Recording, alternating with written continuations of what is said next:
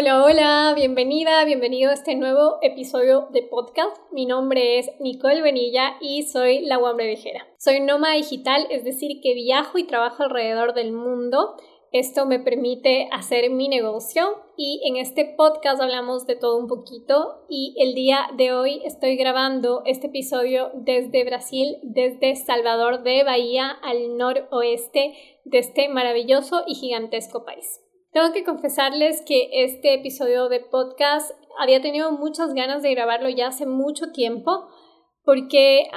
he tenido como una serie de acontecimientos que me motiva aún más a no callar. Y es este justamente el nombre o el nombre de este episodio, Arte de Callar. Vamos a hablar acerca de micromachismos, en comillas, porque no existe micromachismos ni microagresiones y machismo.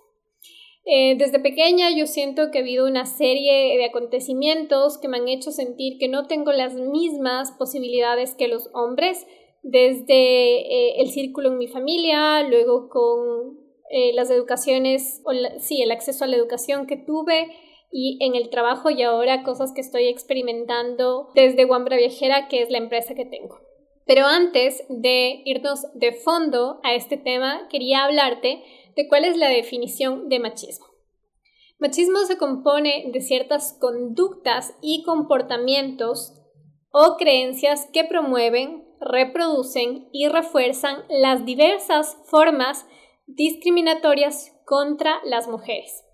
Se construye a través de la polarización de roles y estereotipos que definen lo masculino y lo femenino. Roles y estereotipos como que las mujeres cocinan y los hombres trabajan de esto vamos a hablar. Y bueno, como les decía, desde niña yo siento que no he tenido las mismas oportunidades. Recuerdo que cuando estaba pequeña yo tengo un hermano que es tres años menor a mí. Empecé a cuestionarme un montón de la educación que mis papás tenían con nosotros porque resulta que llegó una edad en la que a mí me tocaba lavar los platos pero mi hermano no los lavaba. O yo tenía que ayudar a mi mamá a cocinar pero mi hermano no lo hacía. A mi hermano le arreglaban el cuarto, mi hermano no tenía que lavar los platos, entonces yo siempre fui una persona que se cuestionaba mucho y preguntaba mucho y decía por qué yo tengo que hacerlo y no él. Y empezando como a generar una discusión en mi casa desde lo que yo sabía con la pequeña edad que tenía de mi lógica me dice que si yo estoy haciendo algo, mi hermano también lo tiene que hacer porque tiene dos brazos, tiene dos piernas, puede hacer las mismas cosas que yo. Entonces siempre empecé como a cuestionarme esa manera en la que podíamos como hacer las cosas. Al estudiar en un colegio también o escuela católica, resulta que los monaguillos, que eran como las personas que asistían al cura, solo podían ser hombres, no mujeres. Entonces empezó como a molestarme o empecé a ver la diferencia en que las mujeres y los hombres no podíamos hacer las mismas cosas como jugar fútbol o practicar cierto tipo de deportes y eso me causaba mucho malestar. A lo largo de mi vida he estado rodeada de muchas mujeres y crecí viendo cómo los hombres jugaban fútbol o veían fútbol o hacían otras cosas y las mujeres eran las personas que arreglaban, cocinaban, conversaban mientras los hombres llegaban o se les llamaba solo a comer, ¿no? Entonces nosotras teníamos que limpiar y estábamos cumpliendo con ese estereotipo, ¿no? ¿Y por qué nosotros lo permitíamos? Y yo, como les digo, desde niña siempre he sido una niña y ahora una mujer muy rebelde en la que me empecé como a cuestionar todas las cosas y vengo de un abuelo de parte de mamá extremadamente machista al que todo el mundo le tenía miedo porque era una persona como muy enojada y que yo siempre lo confrontaba porque no me parecía que la manera en la que nos estaba como tratando era una manera en la que podíamos tener como igualdad, ¿no? Entonces fue como muy duro como para mi familia, como aceptar como toda esta fuerza que tengo y que fue literalmente como interpretada como malcriadez, como rebeldía, como irrespeto, pero para mí era como una fuerza de decir estoy aquí, soy una mujer, pero también puedo pedir respeto y que ustedes puedan hacer como las cosas, ¿no? Y cuando ya empecé como a crecer y estuve por cuestiones de la vida, como siempre rodeada de muchas más mujeres que hombres y eso me hizo como un poco naif, como un poco como inocente de no sentirme como bajo estos como episodios aislados como muy diferente, pero tampoco entender cómo funcionaba como la dinámica con los hombres hasta que empecé a trabajar y tuve como varios episodios de mi vida que fueron como bastante fuertes y que me hicieron como empezar a tener un poco como de miedo a los hombres y de darme cuenta de que a veces me daba miedo como hablar y expresar las cosas. Y yo estuve en un trabajo cuando tenía 20 años como cajera, tenía un novio de Puerto Rico, entonces estaba ahorrando para irme a Puerto Rico y resulta que empecé a tener un jefe acosador un jefe que se daba las maneras en el mismo restaurante de llevarme a una esquina y hablarme a centímetros de mi boca, diciéndome que quería invitarme a salir a pesar de tener como una pareja que la iba a ver en los restaurantes y de no poder como expresarme y denunciarlo porque no sabía a quién denunciarlo si era el jefe, el mayor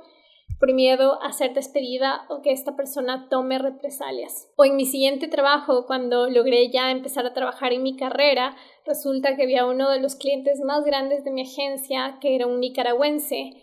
que se empecinó conmigo, quería como que yo era como su agente de cuentas, la persona que manejaba como su marca y empezó a invitarme a salir. También era un hombre recién casado, profesor de una universidad, dueño de una empresa y yo empecé a sentir como mucho miedo y él me sacaba de la oficina inventándose reuniones y era el cliente que más dinero nos daba y tampoco tener como la capacidad de poder expresar o hablarlo eso con mi jefa por miedo a ser despedida. Entonces, muchas de las veces me sentí en un punto en el que tenía que callar las cosas y en el que sentía que los hombres estaban como ejerciendo fuerza sobre mí, tratando de amedrentarme para que yo me quedara callada al principio por mi edad y por no como perder como mi trabajo, ¿no? Y estas cosas me marcaron muchísimo porque me hizo primero sentir una rabia de no poder como tener, como les decía antes, como las mismas posibilidades y estar como en un loop donde sentía que estos hombres ejercían poder sobre nosotros. Y es súper curioso porque voy creciendo y la vida me pone como otras cosas y situaciones, pero siempre en el mismo punto, la misma conclusión, y no quiere decir que todos los hombres son de esta manera, pero en el que nuevamente me reflejan como que esto sale a la vista. Y tengo miles de historias de que contar, o sea, ahora he elegido como unas como para mostrarles y tal vez muchas mujeres se reflejarán en esto y los hombres que escuchen también entenderán cómo estas historias nos marcan la vida. Empecé a hacerme muy amiga de un chico de Grecia hasta que él un día me invitó a su casa a cenar y al despedirnos me dio una nalgada antes de subirme al taxi y literalmente yo me subí temblando en el taxi y llorando porque yo no entendía por qué él me tocó. Entonces em, han sido como estos hechos bastante desagradables. Como les decía, he sentido que los hombres ejercen mucho poder con, con nosotras.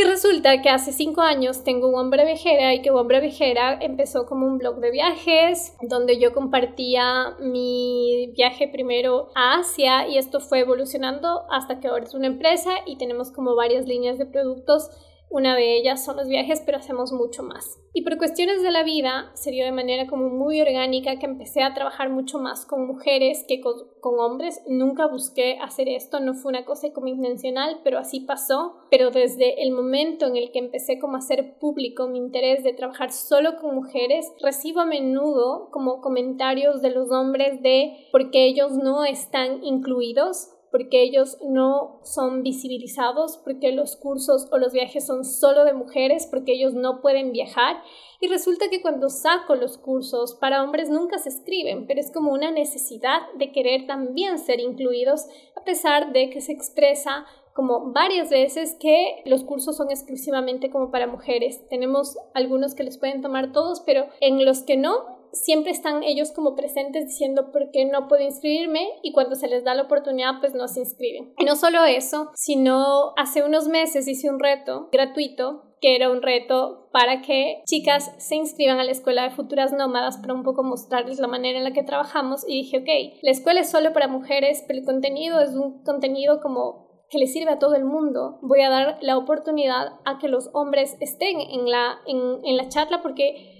es un taller en el que hemos estado trabajando un montón en el contenido y que le sirva el contenido a la persona que le tiene que servir. Pues resulta que un chico durante todo el reto pasó realmente como quejándose de por qué se utilizaba solo el pronombre femenino, si él también estaba ahí, que se sentía como súper excluido y empezó a utilizar como palabras muy groseras, muy peyorativas hacia mí y yo decía, qué locura, porque esto es un regalo que estoy haciendo, es gratuito. A mí, me ha tomado como una semana organizar como todo el contenido, es un evento enfocado en mujeres, pero ya está ahí la plataforma, si ellos lo quieren escuchar, que lo escuchen, pero ¿por qué se quejan ahora que no están como nombrados si es un evento para mujeres donde ellos pueden estar si es que les sirve el contenido? Entonces fue algo que me molestó un montón y veía y sentía claramente cómo el machismo estaba ahí presente. Y no solo eso, también en las preguntas que hago, por ejemplo, cuando se abre un QA como preguntas y respuestas, siempre las preguntas de los hombres vienen como estás casada, estás soltera, me encanta tu cuerpo, me encanta tu sonrisa, me aceptarías una salida y son en temas como en torno a esto y claro que me siento como muy feliz de que mi comunidad sea de mujeres si recibo este tipo como de comentarios. Entonces, siento que tiene que ver muchísimo la crianza que nosotros tenemos desde pequeños que hacen que siempre como los hombres sean los que galantean a las mujeres y que no podamos ser como solamente respetadas por como nuestra capacidad intelectual, sino que seamos como constantemente sexualizadas. Y siempre quise como contar esto que me había pasado, pero no encontraba como el momento o cómo encasillarlo, porque fue algo como bastante fuerte, que de hecho pasó como hace un año y medio, que fueron como de las situaciones más intensas que he tenido en mi vida y que me sentí como súper desprotegida. Y es que yo tenía un vecino en mi ciudad donde vivía, en la Amazonía, cuando estuve en Ecuador por la pandemia, me quedé un tiempo ahí y Resulta que esta persona era una persona súper desconsiderada. Vendía drogas, eso quería decir que entraba un montón de gente desconocida a nuestra casa y de hecho se confundían de casa y golpeaban muchas veces mi puerta a las 6 o 7 de la mañana. Entonces eso me molestaba, no por, por la venta, porque eso era como para mí como irrelevante mientras no se metan conmigo, pero también metía a mujeres un montón y era como súper ruidoso mientras tenía como intimidad. Y de hecho nosotros teníamos un piso de madera, él vivía debajo de, de, mí, que se escuchaba como que si estuviéramos todos en el mismo cuarto, entonces veía películas en la madrugada conectadas a un parlante con Bluetooth, escuchaba música en la madrugada y traté al principio Estuve como un año viviendo ahí de una manera como súper tranquila y educada, decirle que no podía dormir a las 2 o 3 de la mañana y tratando como de llegar como a un acuerdo, ¿no? Como hacerme amiga de él y decirle que estas cosas me molestan. Y bueno, seguían pasando. Él cuando le decía que baje la música, bajaba cuando, pero tenía que escribirle, ¿no? 2, 3 de la mañana no era como lógico, no era empático. Entonces llegó un momento en el que yo no podía más porque siempre he tenido como una carga de trabajo bastante pesada y con muchas obligaciones y para mí es muy importante dormir hasta que dije, ok, ya no va más, estoy muy cansada de esta situación, estoy pagando un arriendo para la ciudad que estoy como relativamente caro y necesito como salir de, de, este momento, de esta situación porque no estoy contenta. Resulta que le llamo al dueño y el dueño me dice, usted no le diga nada a él yo hablo con él, le voy a pedir como el departamento, uh, diciéndole que voy a construir como un hostal aquí o un hotel acá. Bueno, yo le dije, haga lo que usted quiera, yo no voy a mentir, pero usted trate de resolver ese asunto. Resulta que este chico con el que habíamos hablado un año, al que yo le había invitado a almorzar en mi casa, tratando como de un poco llegar como un consenso, se volvió loco literalmente loco. Y al día siguiente, porque esto fue una conversación en la noche, me fue a golpear la puerta en mi casa como un loco y empezó a gritarme que estuvo a punto de golpearme. De hecho, la gente afuera de nuestro edificio se dio cuenta y yo no sé de dónde saqué fuerza y le dije, yo no te tengo miedo, yo no te tengo miedo y me pareces una persona muy poco empática y yo ya estoy muy cansada de la situación. Bueno, la cosa es que él me amenazó, me dijo que no tenía idea con quién se estaba metiendo y que mi vida desde ese momento iba a ser un infierno. Y su novia me mandó un mensaje o empezó a mandar mensajes a mis redes sociales escribiéndome cosas horribles. Y esta misma persona antes me había mandado mensajes de esta chica como diciéndome que está cansada de estar con este chico porque no la respeta y que quería creo que entrar a uno de mis cursos para aprender cómo amarse más porque tenía como un montón como de problemas con eso. Bueno, tuvo amnesia y empezó como a agredirme y empecé a sentir un montón de miedo, un montón de miedo porque estaba abajo de mí, porque era una persona que había estado en la cárcel por tráfico de drogas y ni siquiera la ley podía como ampararme porque el dueño de casa no tenía un contrato, entonces no tenía su nombre completo ni su número de cédula y no podía ponerle una boleta para que se de auxilio para que se mantenga como alejado de mí. Los próximos meses en mi vida fue un infierno. Él se fue, obviamente, de la casa, me dejó mi casa, esto parece como una broma, pero antes de irme o antes de irse, dejó o lanzó huevos a mi casa. O sea, como una actitud como súper como infantil, pero que a mí me daba miedo. Y en varias ocasiones, muchas veces, me destruyó mi carro, haciéndome unos rayones enormes cada vez que me veía en la calle y yo estaba en algún bar o restaurante, él me rayaba el carro y el carro estuvo todo rayado. Y en esos momentos me sentí como súper sola porque además la gente que estaba haciendo parte de mi comunidad no hizo nada al respecto. Todo seguía igual. Él no dejó de entrar a restaurantes, él no dejó de entrar a bares porque era como un cliente más. Y eso es lo que me hace pensar y pienso que nosotros como comunidad tenemos que estar como súper unidos para que estas cosas o estos actos machistas no se reproduzcan, haciendo que estas personas se den cuenta que las cosas que están haciendo no están bien y siendo solidarias con las personas, en este caso era yo, puede ser como otras personas, en este caso mujeres, que necesiten la ayuda, porque su vida no cambió en absoluto, porque me lo encontré un montón de veces y cada vez que me veía, me veía con mala cara y salía y buscaba mi carro y me rayaba el carro. Y a mí arreglar mi carro, todos los rayones que él hizo me costó mucho, porque tuve que volver a pintar mi carro. Y no solo eso, estaba amenazada por él de que no tenía idea con quién me había metido. ¿Por qué? Por solo el hecho de pedir un poco de silencio y como él, como utilizaba su fuerza y el hecho de ser hombre y de tener una actitud súper agresiva y que yo, como mujer, en esa actitud machista, me tenía que sublevar ante sus gritos, sus shows. Yo nunca pensé en mi vida que iba a tener que pasar por algo así, porque soy una persona que no se mete en problemas. Imagínense en lo que me metí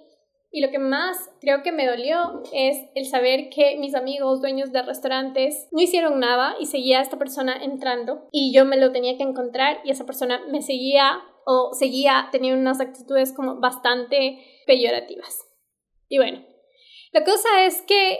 no solo soy yo, sino es un montón como de mujeres que he conocido alrededor como de mi vida. De hecho, en Tena también conocí a una vecina mía que su expareja le pegaba y que cuando yo me enteré de eso, como empecé a hablar con otras mujeres para ver cómo podíamos, cómo solucionar esta situación, ¿no? Él era muy agresivo, ella no podía salir de esta situación y a mucha gente no le interesó este tema, entonces él tenía un restaurante y todo el mundo seguía yendo al restaurante. Yo dejé de ir, dejé como de saludarlo y traté de unirme a ella y de darle como la ayuda que ella necesitaba. De hecho, esto era antes de que pase mi situación con mi carro. Y lo que me doy cuenta y el punto al que quiero llegar, que la única manera en la que nosotras podemos terminar el machismo, nosotras como mujeres, es dándonos cuenta de que estas actitudes no las podemos normalizar bajo ningún concepto. Si nosotros escuchamos que un hombre habla mal de una mujer o que una mujer habla mal de otra mujer, tomarnos el tiempo de hablar con ellos de por qué eso está mal y de denunciar esos actos, de hacerlos visibles para que esas personas no los vuelvan como a repetir, porque en cada comentario de un hombre burlándose de una mujer del el cuerpo o qué mal que cocinas o vete a la cocina o todo lo que tenga que ver en ese tema, la verdad es que seguimos perpetuando el machismo. La segunda cosa de cómo podemos eliminar el machismo y no volvernos cómplices de esta situación es que si vemos una mujer que necesita ayuda, démosle una mano. No sabemos por las cosas que está pasando, en este caso de una situación como de violencia. Es así como se dan los casos de feminicidio y no podemos normalizar o decir esta mujer es como muy complicada o es muy exagerada o qué habría hecho para que el hombre como le pegue. Entonces simplemente no normalizar eso y decir estas cosas no pueden ser posibles y generar como grupos de alerta para estar pendiente de esa mujer y también qué va a pasar con el agresor. ¿Necesita ayuda psicológica? ¿Quiere ir a terapia? ¿No? ¿Qué hacemos con esta persona? Eh, hablamos con él, le aconsejamos, pero no tomar el camino más fácil de la sociedad de fingir que nada pasa, de que las cosas están bien, porque me parece la manera más fácil, pero la más cobarde y la que nos aleja de poder vivir en una situación de igualdad y donde se protejan a las mujeres que a veces no tienen voz, como en mi caso me pasó con el tema del carro, que hasta ahora me animo a contarlo como de una manera como bien, pero fue un momento como terrible en mi vida en el que sentí un montón de miedo porque no sabía de lo que era capaz de este tipo y la verdad es que sí, estaba como muy mal él psicológicamente y no tenía como empatía y yo tengo que decir que no me sentí apoyada por mis amigos en ese momento y que todo siguió igual porque era como lo más fácil, porque el resto de cosas eran incómodos, ¿no? Y yo siento que chicas que están escuchando esto, la sororidad y cómo nosotras podemos también un poco eliminar el machismo y tener una sociedad mucho más justa, no es a través solo de un círculo de mujeres y de abrazarnos y de darnos las manos. Pienso que eso es parte importante del proceso, pero eso no es congruente cuando afuera de eso no hay una ayuda como más real y se los digo porque nosotros lo teníamos en la ciudad en la que vivía pero a la final afuera puertas afuera de un círculo me sentía igual como desprotegida la otra cosa con la que quisiera como ya ir cerrando es que si ven un acto machista, ayuden a esa mujer y no lo normalicen, sea cual sea. Si ven un acto de acoso, si ven que un hombre le dice a, a una mujer como cocina y cállate la boca, o si esa mujer tuvo tal puesto porque tiene un cuerpazo o porque de ley se acostó con el jefe. Entonces, pienso que todas estas cosas y entender nos ayudan a darnos cuenta de que independientemente si somos feministas o no feministas, las mujeres estamos cansadas de tanto abuso, estamos cansadas de que nos sexualicen, de que no nos crean capaces, y de que todas estas actitudes micromachistas, entre comillas, porque como les digo, el micromachismo no existe, es machismo y, y es así. A veces le dicen micromachismo porque son cosas tan pequeñas y tan ligeras, pero que eh, entre pequeño, que se vaya repitiendo tanto, se va haciendo una montaña y, y luego sigue o, o es algo peor que una actitud como machista grande, detallada para la sociedad es que no callemos, que nos ayudemos las unas a las otras y que también ustedes hombres sean como mucho más empáticos con nosotras y que se den cuenta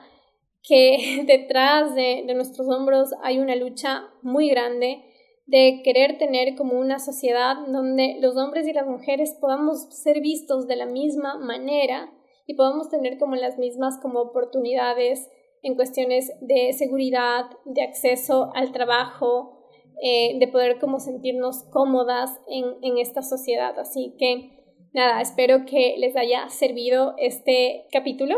Harta de Callar, donde les conté un poquito acerca de, no sé, el 10% de las cosas que me han pasado durante estos años y que me han hecho consciente de que este es un tema del que tenemos que hablarlo, que entre más lo hablemos, más lo vamos como a normalizar, más nos vamos a educar nosotras como mujeres y también podemos educar a los hombres. Siento que mucho el discurso es cada vez que sale como un feminicidio, sí, pero o, un caso de maltrato hacia la mujer, sí, pero los hombres también nos golpean, pero a los hombres también nos matan y quién habla de eso y tienen toda la razón, pero los datos apuntan a que los feminicidios no están ni cerca de cuántos homicidios son causados por mujeres hacia los hombres. Entonces no estamos hablando de la misma cosa y estamos en un momento histórico donde estamos siendo conscientes de eso. Y nada, necesitamos la ayuda de todos para construir la sociedad que queremos. Así que si en algún momento no te has sentido como incluido dentro de mi comunidad, quiero decirte que eres como muy bienvenido siendo hombre pero que es una comunidad que está enfocada al contenido para las mujeres. Y creo que el contenido, como les digo, es como universal, pero me siento muy cómoda hablando en femenino y no quiero cambiarlo, porque eso me hace sentir cómoda. Me encanta trabajar con mujeres y esa es mi elección. Que si en algún momento hago un QA y quieres preguntarme algo sobre mi vida, sé mucho más creativo de preguntarme cosas que no tengan que ver con mi cuerpo o con mis relaciones amorosas, porque siento que las mujeres somos mucho más que eso.